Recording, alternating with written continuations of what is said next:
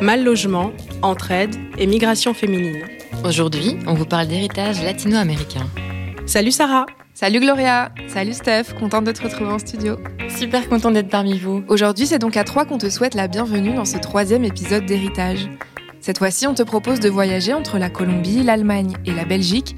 Et pour continuer sur la lancée des trois, j'espère que c'est un bon signe, on avait trois micros lors de l'enregistrement. Tu entendras donc parfois ma voix dans les échanges. Mais avant de commencer, héritage, c'est quoi Héritage, c'est notre quête à la découverte de vos récits migratoires. Faire dialoguer deux générations pour garder des traces, transmettre nos histoires, replacer de la fierté dans ces vécus trop souvent dévalorisés. Nos héritiers et héritières du jour sont mère et fils. Maria Ophélia, fonctionnaire, et Miguel, entrepreneur. Il et elle nous ont accueillis dans leur appartement bruxellois, avec toute leur générosité et leur collection de thé. Autant dire qu'on s'est senti comme chez nous.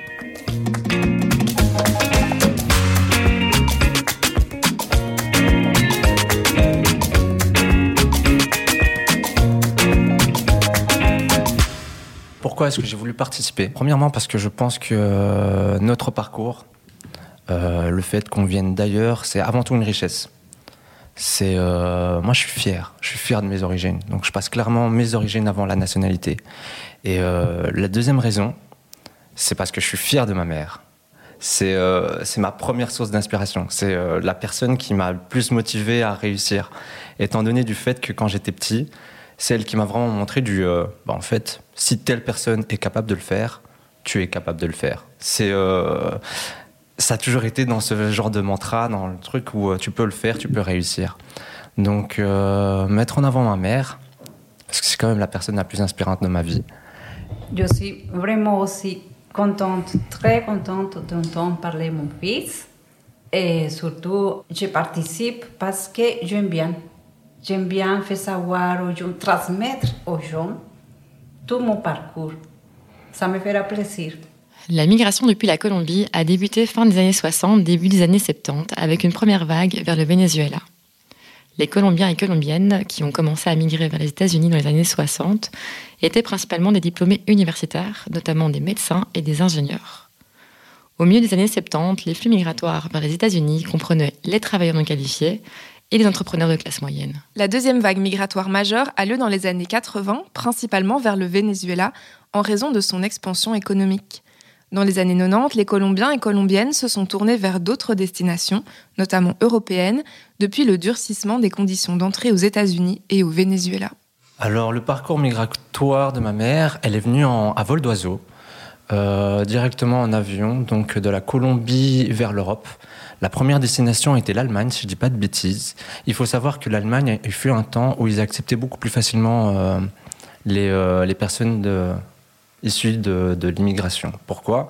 Et encore, on va prendre l'exemple de Pablo Escobar. Sa femme, quand elle a voulu quitter la Colombie, elle est directement partie en Allemagne. Parce qu'ils étaient beaucoup plus souples sur l'accès des personnes immigrées. Donc, euh, premier choix de l'Allemagne. Elle est venue avec moi. J'avais passé un an. Donc elle a pris ses clics, ses claques, laissant ses deux autres filles et euh, la personne qui était son époux à l'époque, qui est mon père, au passage. Et euh, elle, a débarqué en Allemagne. Euh, situation en Allemagne, avec quelqu'un qui devait venir la chercher à l'aéroport. Eh ben, les aléas de la vie font que la personne n'est pas venue. Donc. Attends, parce que de toute façon, finalement, il était arrivé. En retard, mais il était arrivé. C'est-à-dire? C'est-à-dire, ah, excusez-moi, je t'avais coupé. raconte, raconte ce qui doit être raconté. Je suis arrivée à Allemagne et alors euh,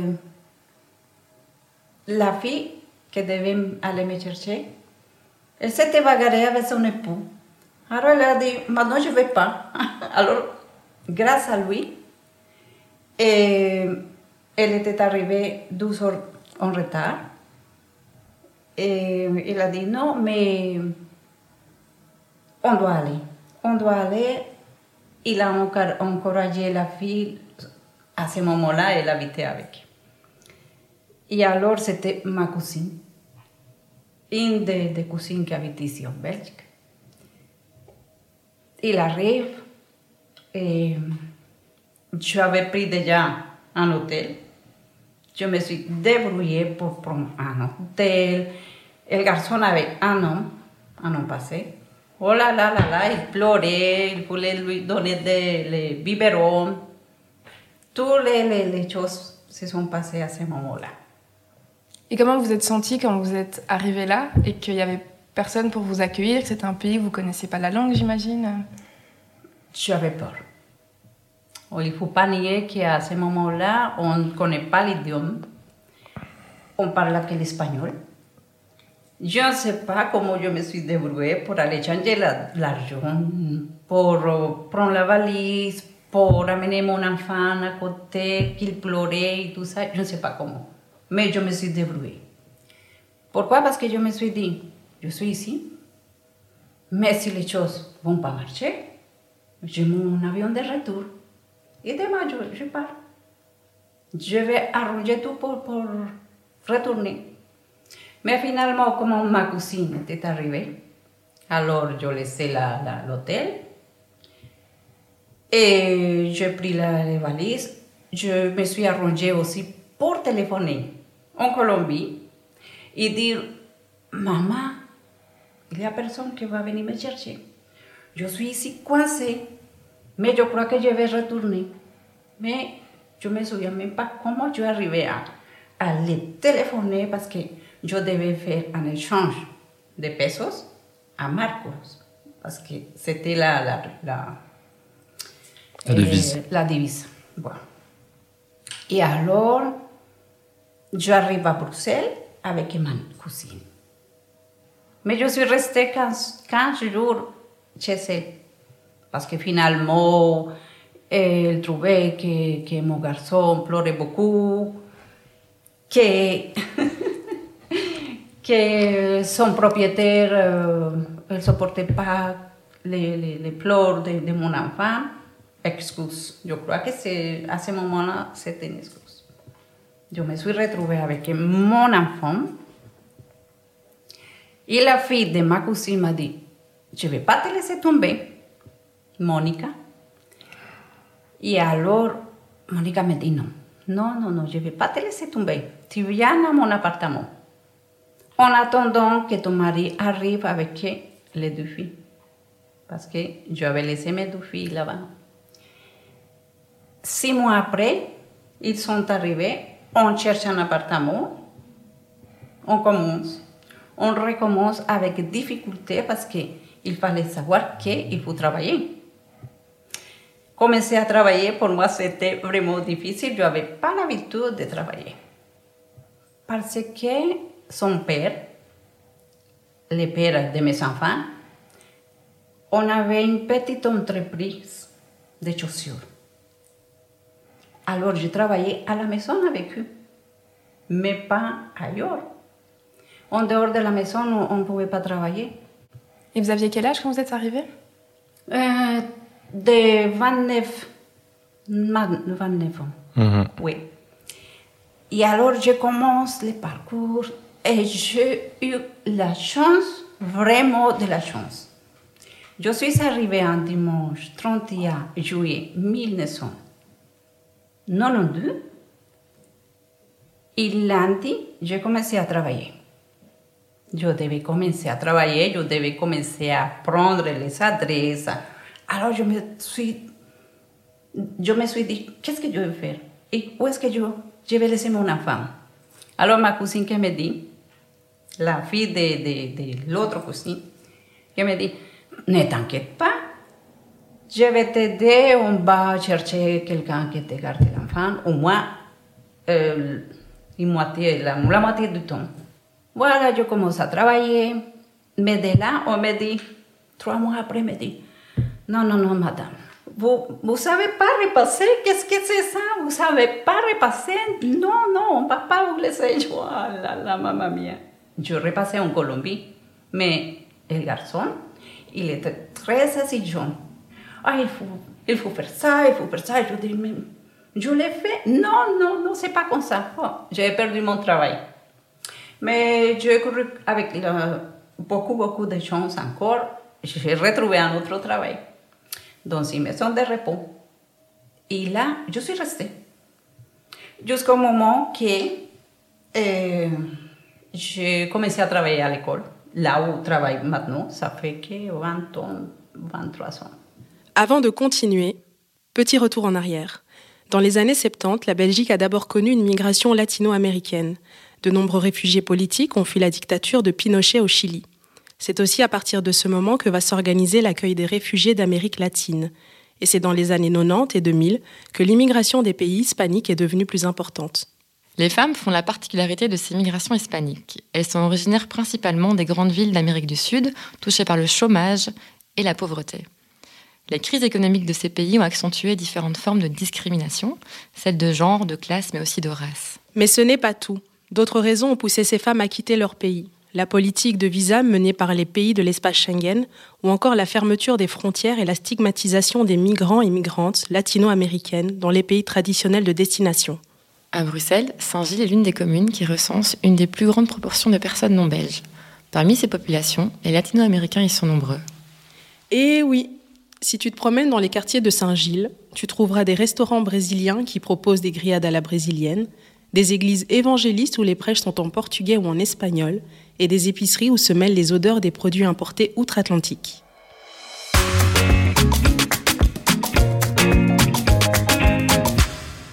Mais avant ça,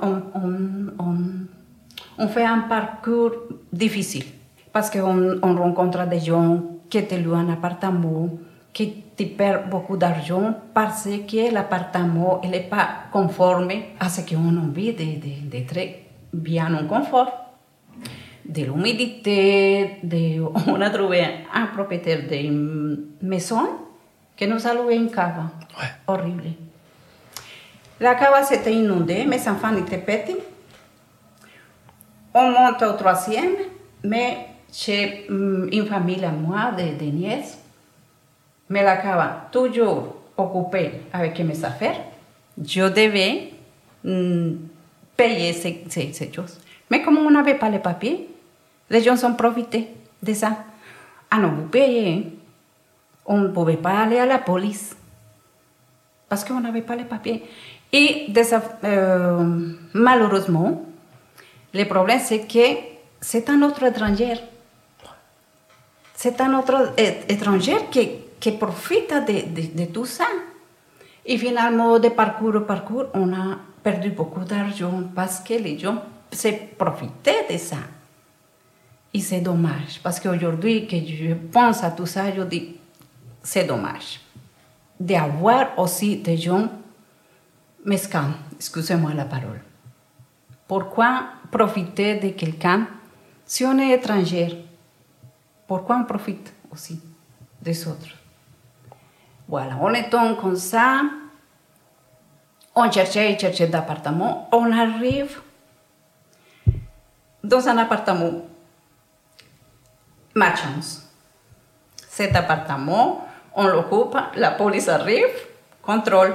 On avait tout dans le salon. Alors, je me mets tout nerveuse comme ça. Je dis, qu'est-ce qu'on va faire Alors, je, dis, euh, franchement, on n'a pas de papier. On a le passeport. Alors, le policier dit, bon, madame, excusez-moi, c'est pas moi qui décide, c'est le ministère des étrangers qui va décider de, de votre séjour ici. Oh, madre mia. je dis, mamma mia. Alors, euh, en attendant, gentiment, le policier m'a dit, mais vous pouvez rester. Vous pouvez rester, je suis le, policier du quartier. Ça va vous rien arriver. Voilà. Normal, c'est vrai, on est resté, mais on a introduit euh, une demande de séjour ici. Alors, euh, dans, au ministère, nous ont dit, vous devez attendre six mois. Mais s'il y a une réponse négative, vous devez partir. Alors on attendait. Et ce moment-là, je besoin de papiers pour l'école de mes enfants. J'ai besoin de papiers parce qu'ils étaient déjà les trois ici. Et alors, au fur et à mesure, on attendait, mais avec la peur de, de la, la, la, réponse. Voilà qu'on a eu la réponse négative. Vous devez partir. Alors, j'étais allée chez le policier et je lui ai dit, on a eu la réponse négative. Alors, le policier dit, non, ne vous inquiétez pas, restez. Mais on avait peur, changer d'appartement. Alors là, à ce moment-là, on ne pouvait pas changer d'appartement avec notre passeport parce qu'on était déjà vivait pour, pour le ministère d'étrangérie.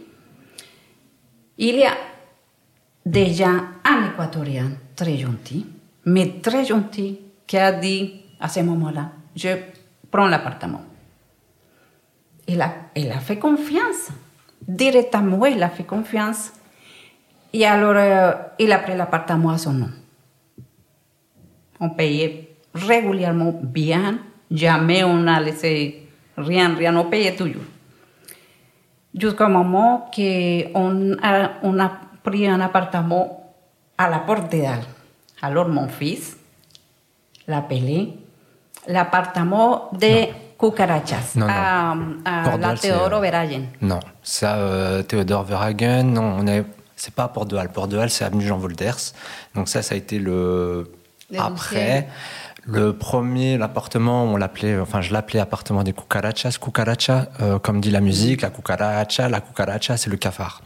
Et euh, cet appartement-là, on vivait, je pense, au-dessus, et c'était à côté de la place Bethléem. Ah oui, Donc on est à Place Bethléem.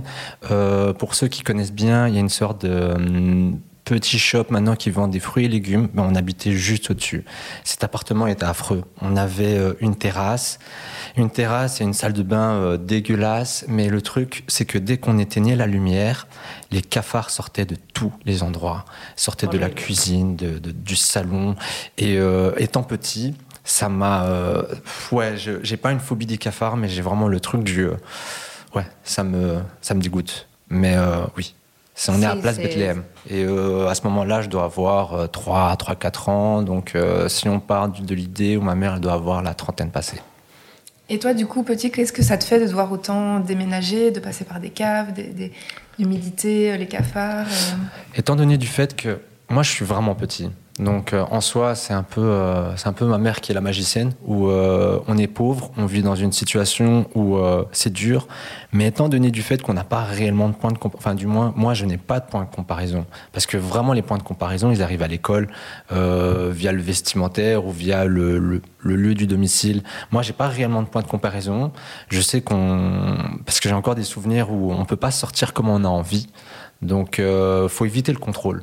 Donc euh, c'est un peu comme le juif en 40-45 où il faut éviter le contrôle. Ben, c'est la même situation. On évite les contrôles, donc on peut pas se permettre de sortir et de, faire ce qu'on a envie et de rester comme certains enfants euh, tard la nuit. Par contre, euh, autant quand j'étais petit, et là je vais reprendre l'appartement des cafards, je me souviens que quand on devait prendre des bains, on utilisait mes boîtes à jouets. Donc on remplissait d'eau chaude mes boîtes à jouets et on faisait d'abord moi prendre mon bain dessus et puis on mettait ma sœur, enfin ma sœur suivait pour prendre ensuite son bain là-dessus. Donc autant quand c'est petit, c'est c'est plus de l'amusement. C'est euh, ah ben on fait pas comme les autres en fait, tu vois. On a une douche mais c'est pas comme les autres, donc euh, c'est facile de mentir à un enfant où on va te dire oui mais euh, non en fait euh, c'est juste un jeu ou quoi que c'est très facile de, de lui mettre de la magie. Mais avec du recul, si je devais vivre ça maintenant, euh, je le vivrais pas avec autant de autant d'avec bonne nostalgie. Ça serait complètement différent. Même, euh, je me souviens que quand on allait parfois chez des, chez des amis de la famille ou autres, euh, ma mère profitait toujours pour nous, pour nous donner le bain. Donc euh, j'ai deux sœurs, j'ai deux grandes sœurs. Donc euh, bah, si j'ai deux grandes sœurs et qu'on est trois, je suis fatalement le plus petit. J'ai une différence de 5 ans avec la, la sœur qui est juste au-dessus et une différence de 11 ans avec celle qui est tout au-dessus. Donc 5 et 6. Euh, j'ai passé pratiquement toute ma vie avec euh, celle qui a 5 ans de plus que moi. On est réellement fusionnels et on est réellement proches. Donc par exemple, quand ma mère, elle travaillait, mon père travaillait, et euh, faut savoir qu'ils n'ont pas travaillé dans des horaires dits classiques. Donc euh, métro, boulot, de dos, c'était pas réellement ça. C'était métro, boulot, boulot, de dos. Euh, énormément de boulot, donc euh, j'ai passé énormément de temps avec ma sœur. Donc déjà à, à Place Bethléem, donc euh, dans, dans- pratiquement dans tous les domiciles où j'ai grandi avec ma sœur et c'est ma sœur qui me gardait à partir du moment où elle a pu le faire. Si je dis pas de bêtises, mais euh, Ah oui, elle vrai. cuisinait déjà à 8 ans. On est vraiment dans, des, dans, dans une situation où euh, les temps forts font des gens forts. Ben, c'est exactement ça.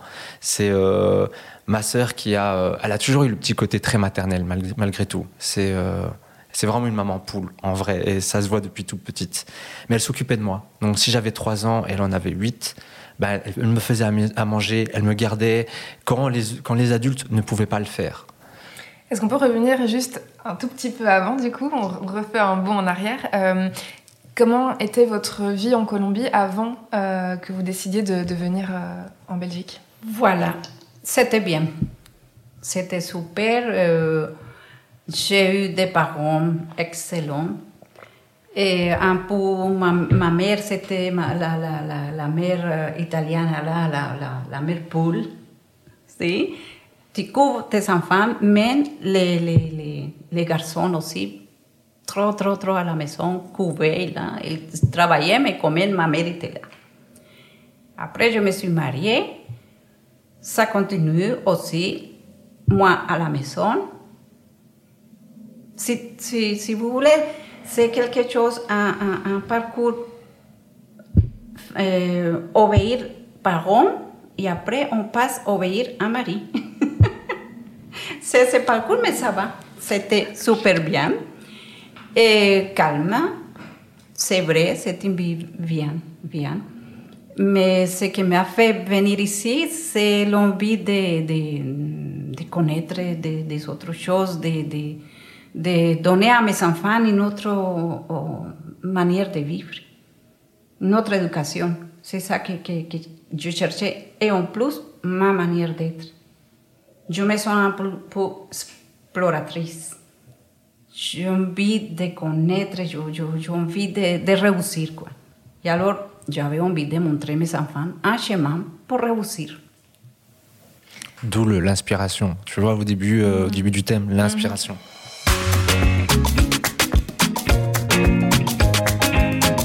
Eh, la première chose que, que m'a impacté, choqué, c'était la, la manière de, de, dont ma cousine a réagi.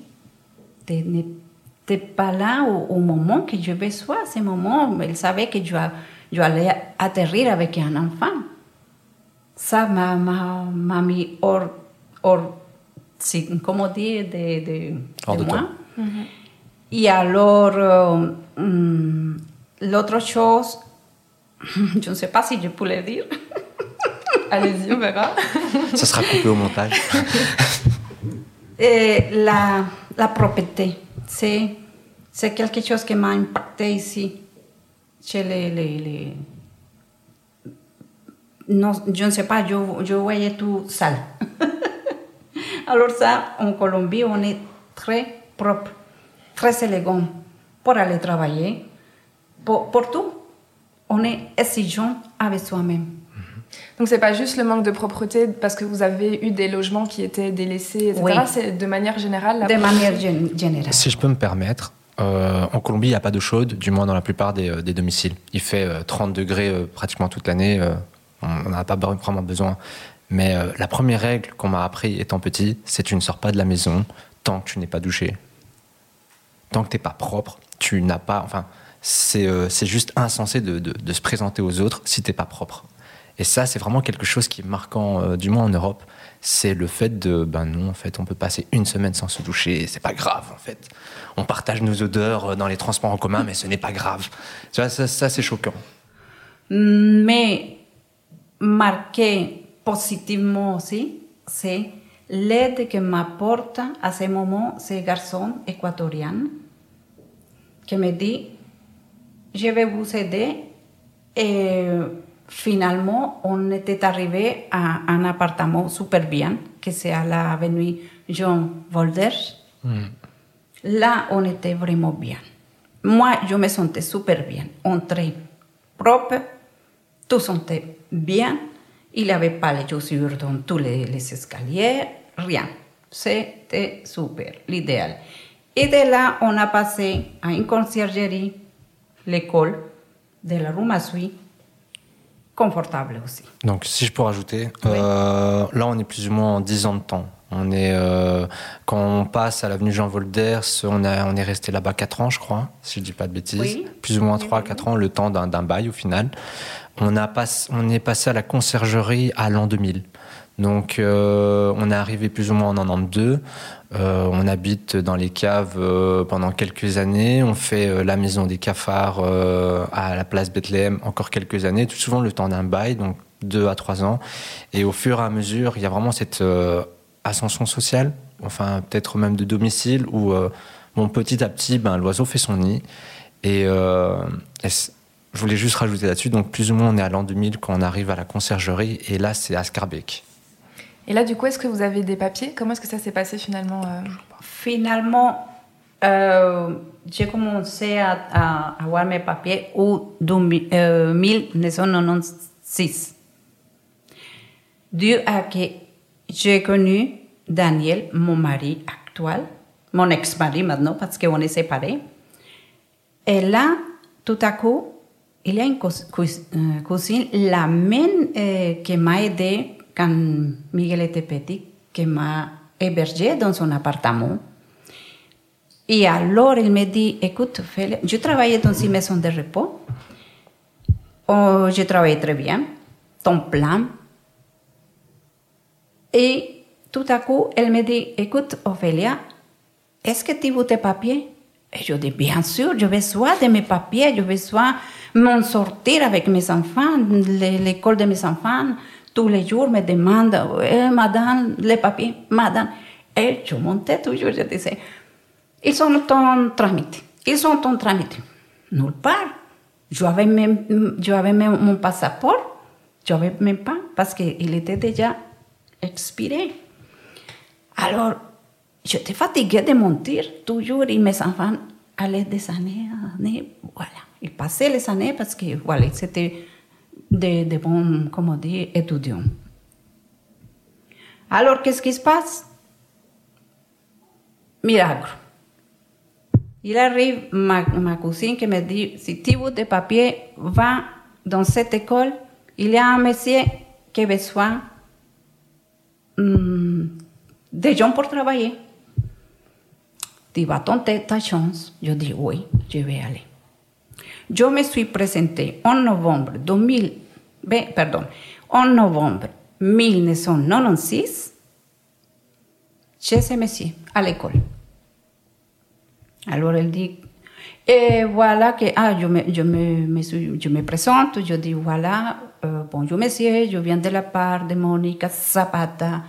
Elle m'a dit que vous avez besoin de personnes pour travailler.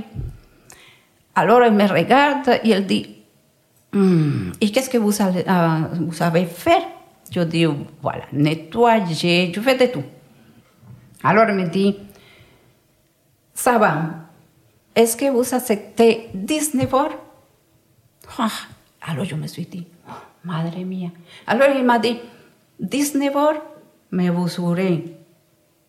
les allocations familiales, vos papiers, vos permis de travail avant tout. Et je dis, 19 heures je gagnais le double à la maison de repos, mais je devais me lancer. Et c'est pour ça que je dis, lance. Quand on a quelque chose, il faut se lancer, parce que sinon on n'obtient rien. Il m'a dit, c'est dur le travail ici. Alors je dis, c'est pas grave. Il m'a mis à nettoyer les escaliers de l'école, mais madre mía, quel horror de grands escaliers. moi, j'étais là comme, comme Cendrillon, là, en de nettoyer ces escaliers. Mais c'était vraiment bien. Je finissais fatiguée parce que c'était dur. Pas la même chose qu'à la maison de repos. Mais je, dis, allez, Ophélia, il faut le faire, il faut le faire. Et huit jours après, me dit, Madame Zapata. Je dis, oui, monsieur. Et vous allez arrêter de nettoyer ces escaliers. Vous avez passé la, la, la preuve, vous allez au bureau. Je dis, ah bon, qu'est-ce que je vais faire? Assistante comptable. Je dis. elle n'a jamais fait de la comptabilité au passage. Je tiens juste à le signaler. Alors elle a dit, c'est pas grave, vous allez apprendre sur, sur place. Il me passe un ordinateur, tout me passe tout. Et je dis, madre mía, bon, ça va, je vais le faire, je vais le faire. Et voilà que je commençais à travailler. Après, on s'était gagnait, on sortait, après on sortait, on sortait, et on tombe amoureuse et on se marie. On avait nos papiers, on est Grâce pas à belge, mais on avait nos papiers. Mais on avait nos, nos- nos papiers parce que de toute façon, euh, euh, avec mon travail et mon permis de travail, il savait les droits aussi parce qu'il était meneur de- d'âge. Les recherches féministes nous montrent que le système capitaliste dépend fortement du travail gratuit exercé par les femmes. Ce travail domestique et de soins conditionne l'existence d'une force de travail capable de répondre aux besoins du capitalisme. C'est ce qu'on appelle le travail du care. Traditionnellement assigné aux femmes, il regroupe les pratiques de soins et d'attention à autrui, mais aussi les grandes questions politiques et géopolitiques. Aujourd'hui, par exemple, ce sont des personnes vulnérables politiquement et économiquement qui s'occupent d'autres personnes vulnérables parce que dépendantes. En d'autres termes, les personnes précarisées restent entre elles et s'occupent des autres personnes précarisées. Ça renforce cette précarité, d'autant que ces métiers sont dévalorisés et donc peu ou pas rémunérés. Le travail doit être pensé en prenant en compte la question des rapports de domination, mais aussi celle de la mondialisation. Il faut le penser dans un marché mondialisé où des femmes de pays plus pauvres laissent elles-mêmes leurs vieux parents et leurs jeunes enfants pour venir s'occuper ici, en Belgique, en France ou aux États-Unis, de jeunes enfants et de personnes âgées. Le CAR est donc une ressource dont certaines se voient privées quand d'autres se réaccaparent une main-d'œuvre. J'aimerais juste rebondir sur quelque chose, parce que ma mère, elle dit souvent, je travaillais pas en Colombie. Euh, certes, elle n'était pas officiellement employée dans l'entreprise de mon père, mais euh, enfin, mon père avait reçu l'entreprise de mon grand-père à ce moment-là. Euh, ma mère, elle avait développé un petit business de, de- de chaussures en Colombie en reprenant les chutes de cuir, parce que mon père Oui. travaillait le cuir, donc elle reprenait les chutes de cuir pour en faire des petites chaussures et les vendre au quartier. Au-delà d'être une mère, donc euh, déjà être mère, c'est un boulot à temps plein. Donc elle avait euh, commencé son petit business. Donc euh, elle n'avait jamais travaillé. Si, en fait, elle avait déjà eu quelques petites expériences dans l'entrepreneuriat, si on peut dire les choses comme ça. Mais euh, débrouillarde, très débrouillarde. Oui, c'est vrai. Merci. c'est bien gentil. Petite question maintenant par rapport à la langue. Euh, comment ça a été le fait de devoir apprendre euh, le, le français? Pas difficile pour moi. En Colombie, j'avais pris euh, la base de français parce qu'en secondaire, on apprend ça. La base d'anglais, la base de français, mais c'est pas la même chose. On arrive ici, je, on comprend rien. Alors, qu'est-ce qui s'est passé? J'ai acheté un mini dictionnaire, tout petit, parce que je n'avais pas le temps d'aller à l'école. On avance. Et on avance parce qu'on a la force de volonté, la discipline, surtout la discipline, qui fait beaucoup de choses. Et, et l'amour, l'amour pour mes enfants, parce que c'est eux qui m'ont donné ces forces de m'en sortir ici aussi. Et je tiens juste à signaler, nous, on a appris la langue via la télé. Donc, euh, via la télé, via Arte. Euh, elle nous faisait euh, regarder des documentaires à la chaîne, sur Arte, pour qu'on puisse apprendre le français à la maison. Donc, elle savait pas parler la langue. Enfin, elle ne le parlait pas suffisamment pour nous l'enseigner. Mais elle nous a mis devant Arte afin qu'on puisse apprendre le français.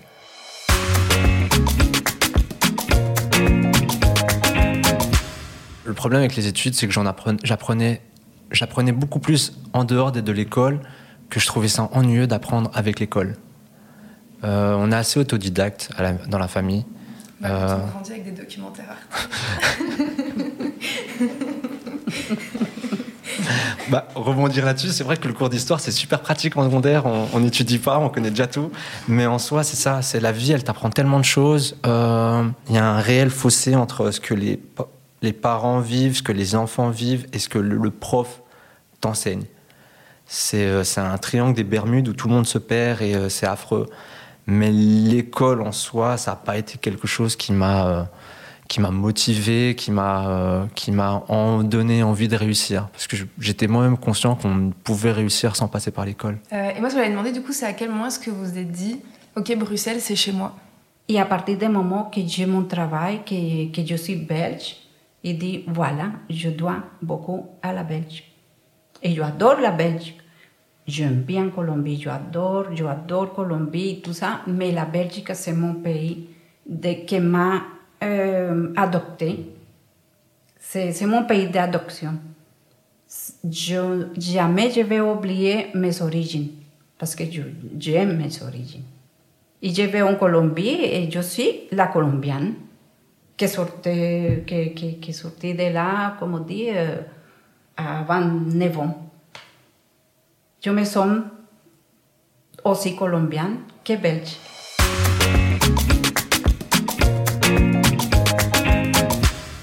On provient de Colombie, de Cali.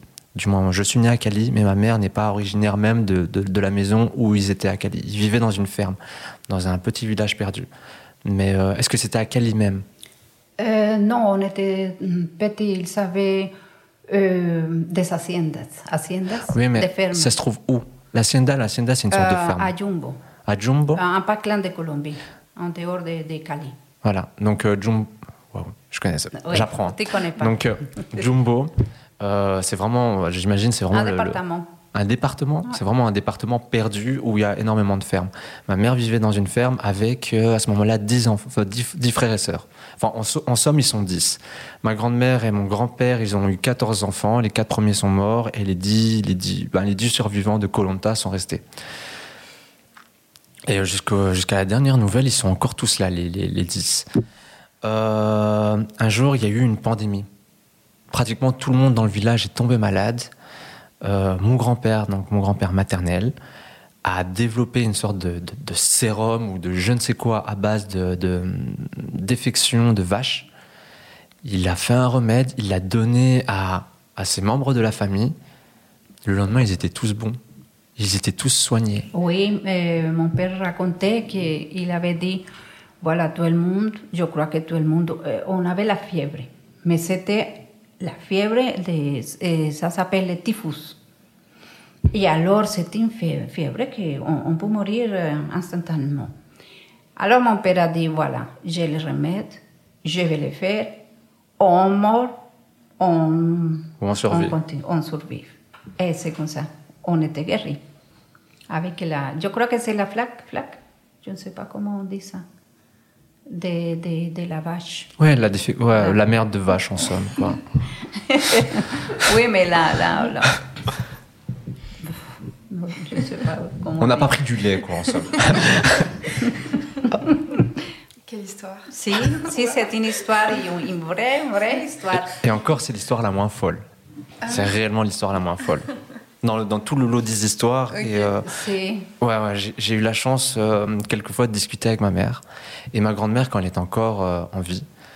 Euh, ma grand-mère, si je dis pas de bêtises, je crois qu'elle est venue en Colombie, oh non, en Belgique deux fois. Voire deux fois, oui. Deux fois. Hein.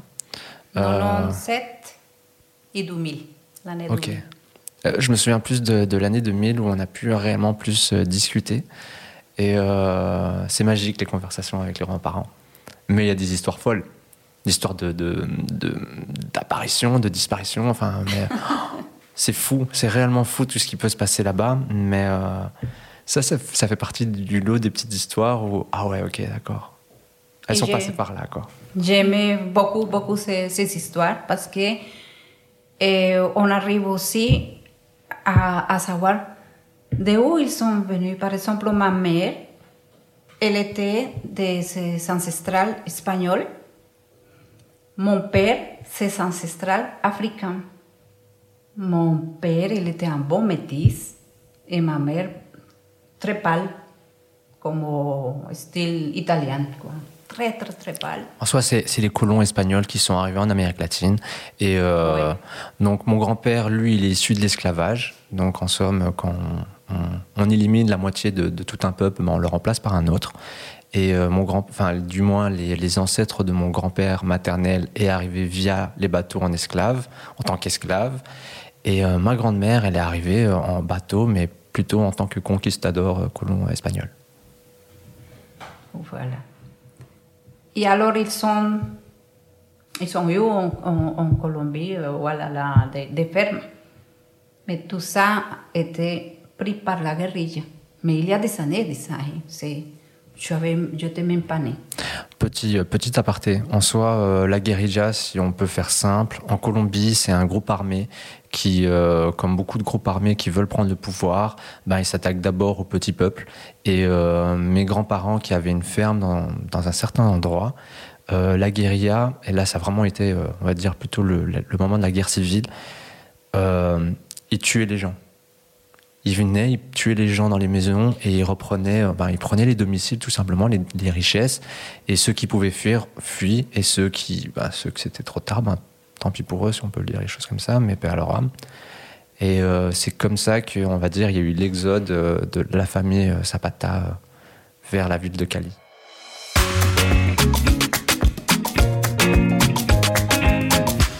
Bien sûr que la Colombie me manque parce que voilà, déjà il y a de, de, de, de la famille là-bas.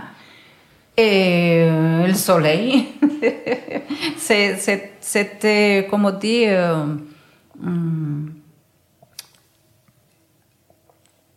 c'est envie de, de, de, très, de union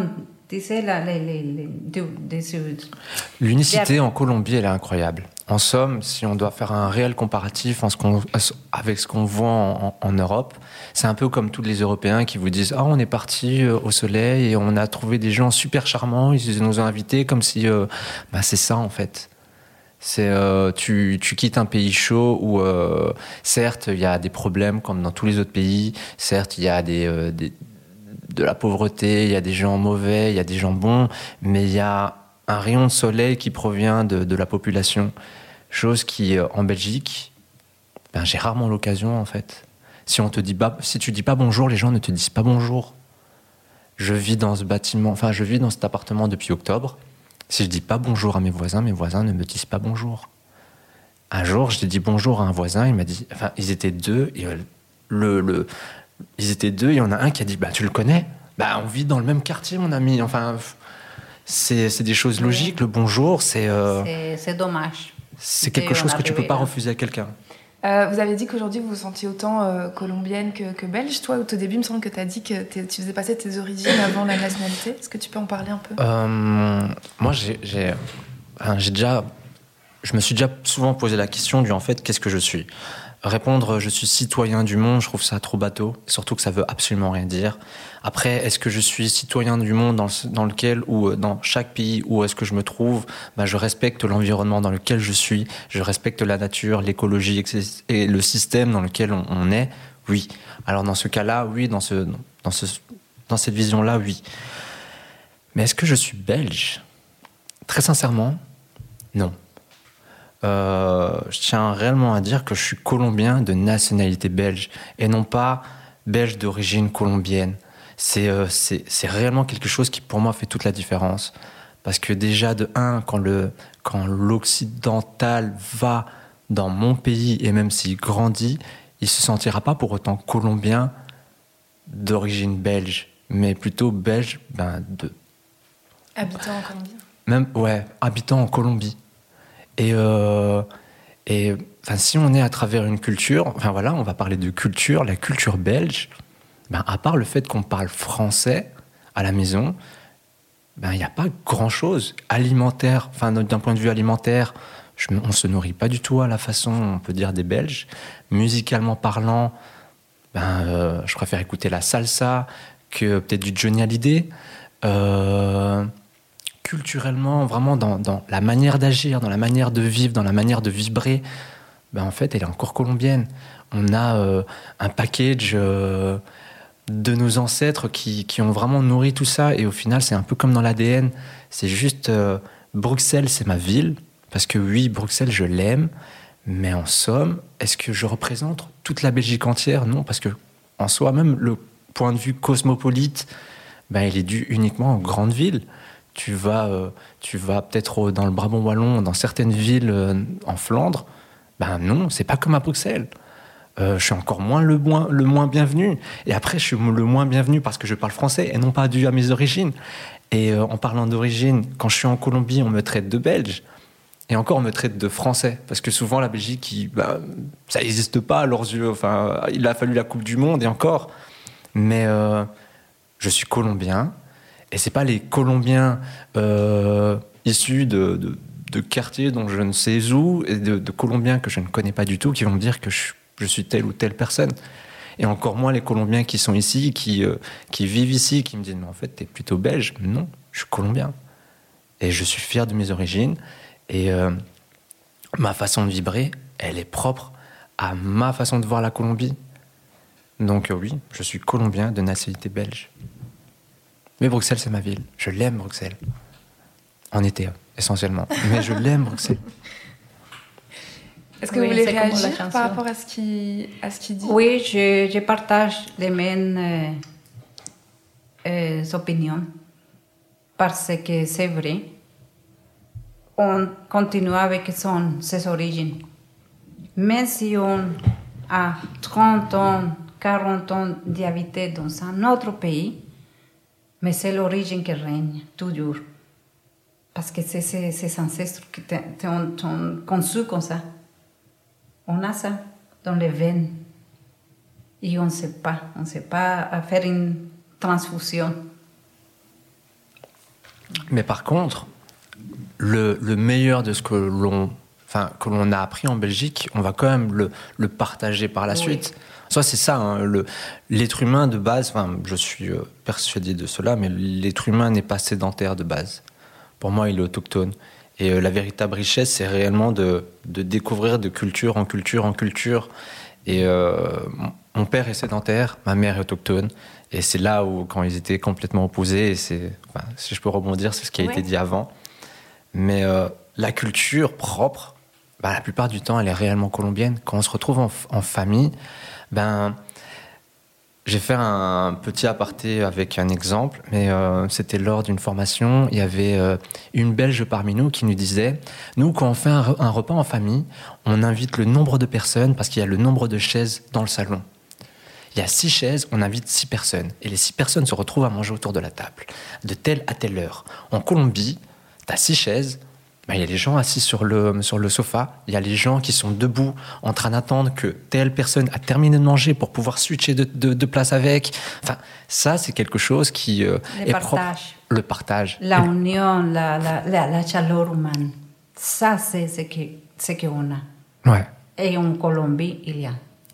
Tu arrives un moment qu'on est en train de manger. Allez, viens, passe.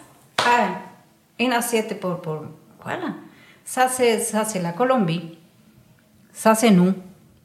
Pour terminer, on revient à notre petit rituel de fin. Pendant plus d'une demi-heure, on a discuté avec Miguel et Maria Ophelia de ce que ils et elles ont reçu en héritage. Là, on leur a demandé de nous parler de ce que ils et elles ont envie de laisser en héritage. La détermination.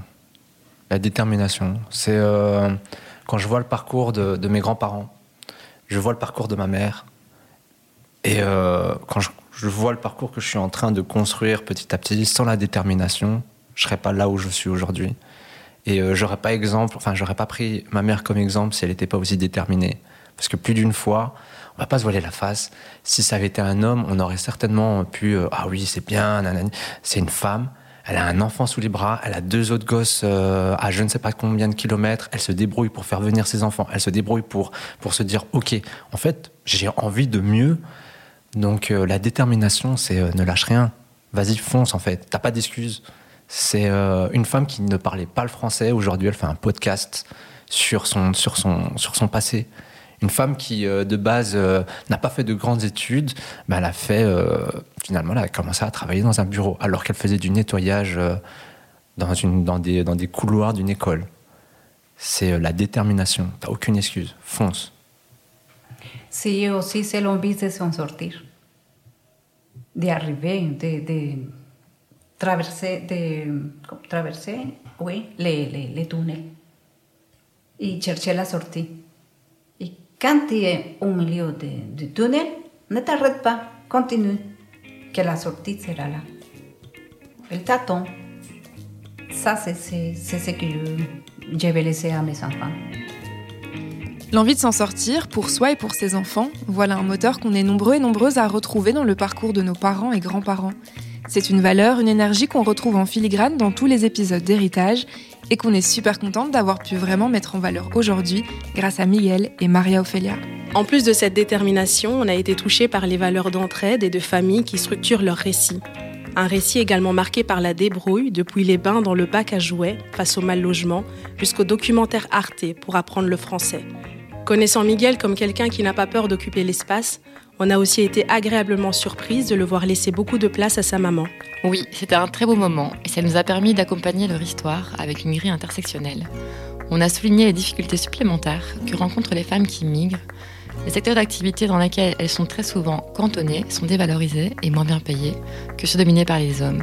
Tout ça pour dire merci à toi de nous avoir écoutés. On espère que cet épisode t'a plu.